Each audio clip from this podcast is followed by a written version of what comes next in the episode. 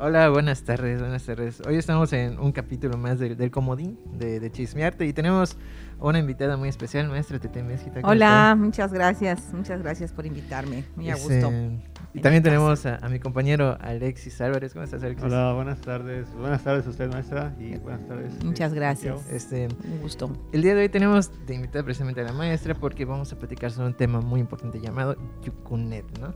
Vamos a hablar sobre Yucunet, vamos a hablar sobre la importancia que tiene, ¿no? Vamos a hablar principalmente, queremos ver el, el proceso de los egresados, de cómo han visto su desarrollo, queremos ver, tocar ese tema, que igual queremos tocar este tema de cuál es la perspectiva que quizás tenga el proyecto sobre, con esto, ¿no?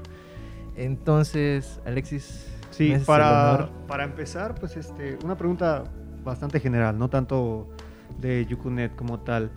Eh, es bien sabido que hay mucho eh, factor que implica eh, al estudiante cuando termina la carrera de qué vas a trabajar o de cómo vas a vivir, de qué vas a ganar de, de- de dinero. Su campo laboral. Exactamente. Vaya. Entonces, ¿cómo ve usted el campo de desarrollo profesional que tienen eh, los egresados de la licenciatura, de nuestra licenciatura de Artes Visuales? Yo creo que, que el terreno es, eh, de- profesional es muy diverso. Es decir, hay muchos ámbitos en los cuales pueden ejercer y ahí dependería de el, el- el qué tanto se profesionalizan eh, en esas diversas posibilidades. Es decir, nuestra carrera desde su origen eh, así fue creada como una licenciatura que, que forma artistas visuales, pero también tienen otras posibilidades profesionales, no solamente la creativa eh, pura, ¿no? Vamos a llamarle el arte por el, por el arte, sino que además y con la orientación universitaria de, de la pertinencia social siempre se piensa que tenga alguna eh, función en la cual esté apoyando algún tipo de proyecto, ¿no? Que beneficie a la sociedad. Esta es la visión universitaria, universidad pública, todo esto que ya Sí. sabemos, ¿no? Entonces, yo lo que he visto es que los egresados se han desempeñado en, en ámbitos, eh, en eh, por ejemplo, en el ámbito educativo es uno en el cual han, han in- in- entrado de una manera bastante interesante, porque creo que gracias a nuestros egresados se ha modificado la percepción del profesor de artísticas de primaria y secundaria a la antigua. Claro. Y he, he notado que ellos mismos cuando comparten sus trabajos y todo, están transformando la visión de las muy nuevas generaciones. Sí, sí, que ya no sé, es generación Z, será ZZ o HZ, no sé qué, porque debe ser una muy nueva, ¿no? Ya, Sí, claro. ya, ya, ya los que están ahorita niños, ¿no? Entonces, esa es una función interesante. También he visto que los egresados han entrado a trabajar a instituciones donde eh, cumplen funciones de museografía, de ah, administración del área educativa, de administración de exposiciones, de apoyo para los, eh, la generación de materiales. Entonces es un trabajo relacionado con el, el ámbito museístico, curatorial y, y de, de gestión, digamos, en, en las instituciones. Es otro en lo que he visto que se han ejercido.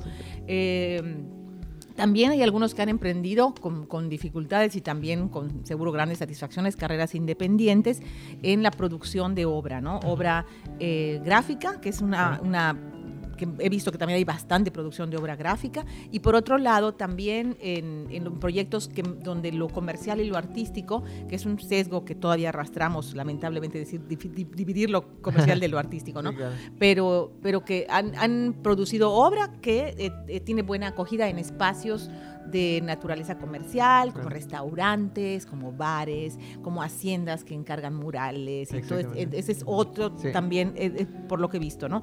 Otros están entrando en el área de tecnología, de, de desarrollo de páginas web, desarrollo de logotipos, com- combinando arte y diseño, Claro. ¿no? Inclusive Con la- videojuegos, ¿no? Y videojuegos, video- videojuegos, jue- jue- videojuegos y este y aplicaciones también. Sí. Entonces ahí está esa parte de tecnología en la cual un egresado que por cierto está a punto de presentar su examen Ujú. porque es de estos chicos que se trazaron dos años sin titularse, entonces Sí. ahorita tomó el curso de actualización y yo fui su asesora, me decía, maestra, es que es muy diferente para mí como un egresado de artes visuales dedicarme al diseño porque Ujú. te- siento que tengo, percibo que tengo mayor respaldo teórico, Sí, claro. conceptual, formación que quienes solamente estudiaron diseño. Diseño puro y duro, que tienen la técnica muy depurada, pero es una técnica que yo he podido aprender pero ellos no han tenido acceso a la formación cultural que yo tuve. Entonces, eso le da una sensibilidad mayor para sí. Que tal vez no en todos los ámbitos es necesario, pero para lo que él ha estado haciendo le ha permitido tener sensibilidad para poder generar proyectos interesantes, ¿no? Entonces, eso me estaba contando. Entonces, hay quienes, como, como él, hay, hay una buena cantidad de gente trabajando en diseño y trabajando en entorno digital también. Igual, eh, ¿qué, otro ámbito? Eh, he percibido en el cual, en el cual han, han, trabajado nuestros egresados. Creo que en una menor cantidad en el, entorno universitario y la docencia. Hay algunos que se han quedado, que han regresado a casa y están trabajando con nosotros, que son actualmente sus maestros, y que me da muchísimo gusto verlos también. Y hay quienes han entrado, también poca gente, pero sí en ámbitos de diseño editorial y diseño em, de productos, ¿no? involucrándose en, en, el, en este ámbito que también está más restringido. Em, hasta la fecha es lo que recuerdo. Entonces está interesante la, diversidad de, las, de, lo que han estado haciendo, no sin esfuerzo, porque también hay una buena cantidad que están haciendo cosas que no tienen nada que ver con la carrera, que encontraron un trabajo de, índole, pues no sé, administrativo, funcionarios, y que tienen una vida segura con eso, lo cual es indiscutible que estamos todos buscando nuestra seguridad y tienen toda la razón, pero que no tiene que ver directamente con nuestro campo precisamente eso es algo curioso, ¿no? Porque tenemos entre tanta variedad. Quizás esa, esta pregunta que eché cuando que platicábamos alguna vez en un capítulo sobre, ah, tú estudias artes visuales y, y de qué vas a trabajar, ¿no?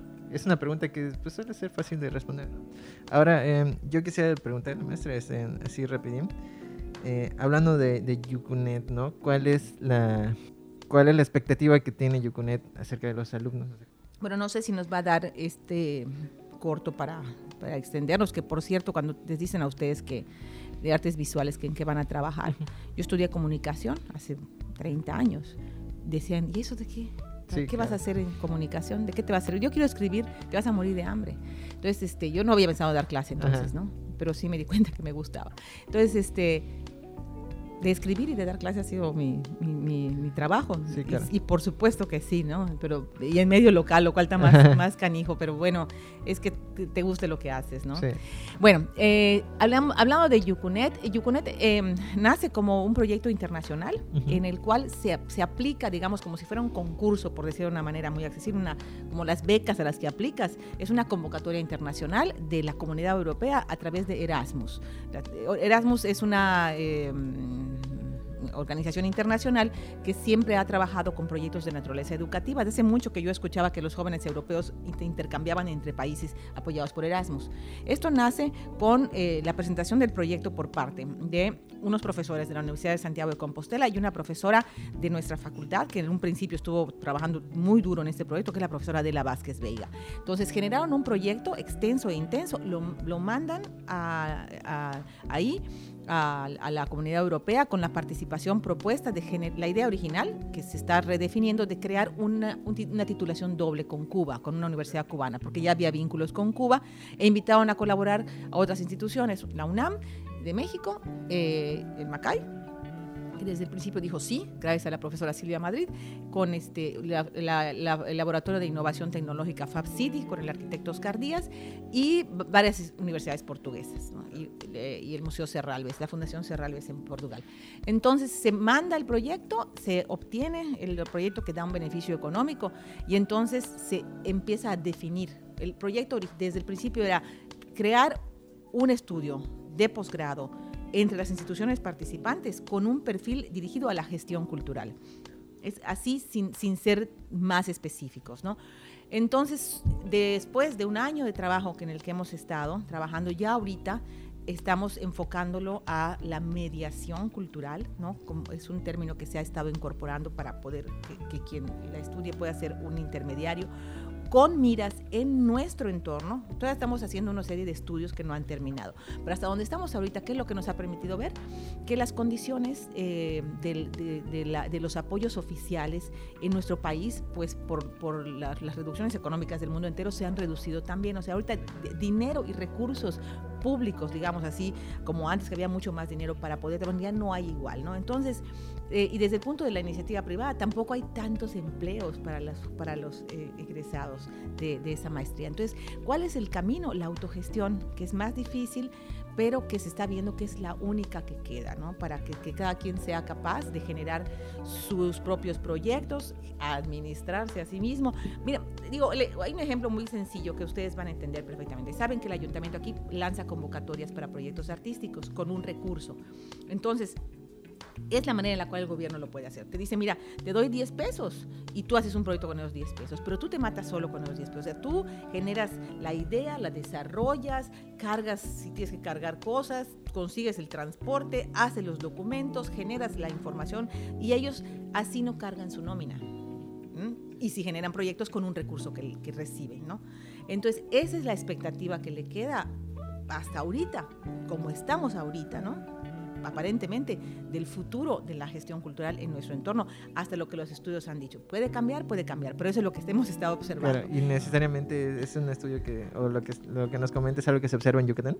Exactamente, sí, ese estudio, todo este estudio es para Yucatán, porque, porque aún entrando en un proyecto internacional que tiene sus condiciones internacionales, y sus estándares europeos para, para, para, digamos, comprobar lo que estamos haciendo. La Universidad Autónoma de Yucatán tiene que trabajar acorde con los lineamientos de la UAD y tiene un protocolo muy, digamos, ya este, establecido, clarísimo, para generar un estudio nuevo, sea maestría, sea doctorado, o sea licenciatura, o sea lo que fuera, un, un estudio de especialidad. Entonces, en el caso de las maestrías hay que seguir un protocolo. Tres estudios, factibilidad, este, pertinencia y estado del arte. Y factibilidad y pertinencia es a partir de una serie de materiales que nosotros tenemos, que mandamos al DIE, a la Coordinación General del DIE en, en Edificio Central, mientras en la facultad trabajamos en el estado del arte, que es la, cómo están las cosas hasta la fecha. Con eso, ellos nos devuelven una información que todavía estamos en proceso para generar con todo eso ya una perspectiva más concreta de lo que se está haciendo y poder definir cuáles serían las asignaturas, que es en lo que estamos ahorita. O sea, es un trabajo que nadie se imagina, que es eh, muy interesante, muy técnico también, que es en el que estamos ahorita. Sí, sí, creo. Entonces, em, tenemos este punto, ¿no? En el que podemos observar quizás a, los alumnos, ¿no? Que van, que van saliendo y lo que comentaba hace rato de que pues ya cada quien va a ver por su cuenta cómo salió adelante con su carrera, ¿no? Podemos, por ejemplo, observar a lo que pasa con Proyecto Mural, que es el proyecto de, Ricardo Richocan. Ah, por ejemplo. Sí, ¿no?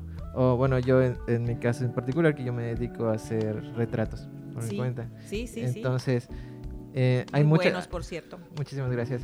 Eh, que, por cierto, es, es, precisamente yo creo que tema curioso que, que me gustaría resaltar ahorita, ¿no? Ahora, ¿cuál es la, la, expectativa para un alumno que quizás no, no no se enfoca tanto a la producción mm, artística. Ajá, allá. ¿Eh? Ya, no, sí, este, esta, esta, maestría es precisamente dirigida a ese tipo de estudiante, porque la gestión cultural la puedes hacer por tu cuenta, te pueden contratar para desarrollar proyectos, para esos proyectos que estamos diciendo, como el ejemplo del ayuntamiento, un gestor cultural es esa figura de intermediaria entre la institución y los creadores. Entonces tú vas a buscar a quienes son los creadores para que tú puedas eh, gestionar y mediar la producción, ¿no? Pero además el, mediar no solamente son, no solamente son relaciones públicas, el, el gestor cultural tiene que también tener recursos para saber cuándo hay que, hay, que desarrollar un proyecto de investigación, para respaldar con solidez, por ejemplo, una curaduría, ¿no?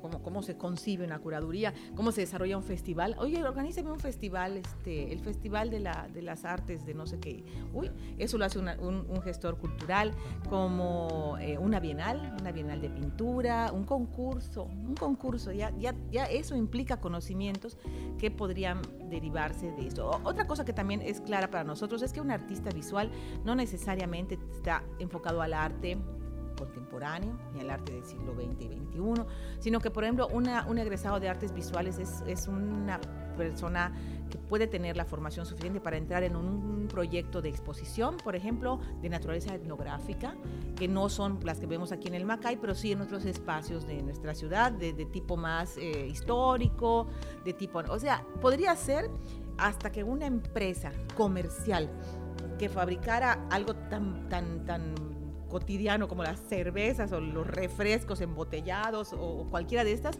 quisiera generar una exposición ¿no? de, su propia historia, porque cumple 50 años, porque cumple 100 años, quiere hacer un catálogo. ¿Quién debe hacer eso? El artista visual. ¿no? y lo que pasa es que pues allá es donde hay que abrir nichos para, para ir trabajando en eso. Por eso yo creo que sí hay posibilidades, ¿no? Sí, eh, que de hecho nos lleva a muchos temas que podríamos hablar y esperamos igual tenerla de invitada de nuevo por hablar, por ejemplo, los temas de cómo, cómo precisamente los egresados que no necesariamente son productores de arte empiezan ya a, a ser factores importantes sí.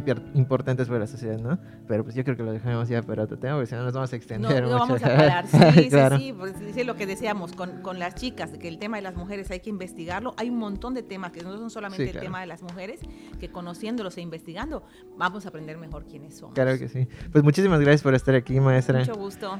Gracias a ustedes por invitarme. No, pues claro, este, lo que decían de que, o sea, cuando entras a una facultad o, una licenciatura como la nuestra, pues dices, no sé, no tengo talento, no sé pintar, no sé dibujar, ¿qué, voy a hacer? Pero pues en realidad en todo el semestre o todos los semestres que llevamos vemos conocimientos básicos de lo que es una pintura, una fotografía, hasta la misma composición. Y también vemos gestión, vemos eh, museografía, todo esto que nos podemos eh, dedicar a eso más adelante. Sí, yo, yo estoy segura. y puedo contar una anécdota para cerrar.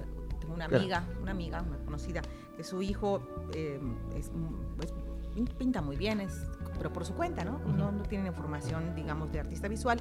Y a la hora de estudiar carrera, eh, mi sugerencia fue artes visuales. Y no, es que con eso no, eso no, no, ¿cómo va a vivir de eso, no? Y entonces lo llevan a estudiar arquitectura en universidad privada, por cierto. Eh, estoy segura que va a tener trabajo, estoy segura que va a tener dinero, que va a tener ingreso, pero yo no sé si se va a realizar y si va a ser feliz. Y eso, ese equilibrio tenemos que buscarlo en todo lo que hacemos. Así que nos lo llevamos así para reflexionar. pues muchísimas gracias de nuevo, maestra, por estar acá. Y sería todo. Hasta luego. Muchas gracias.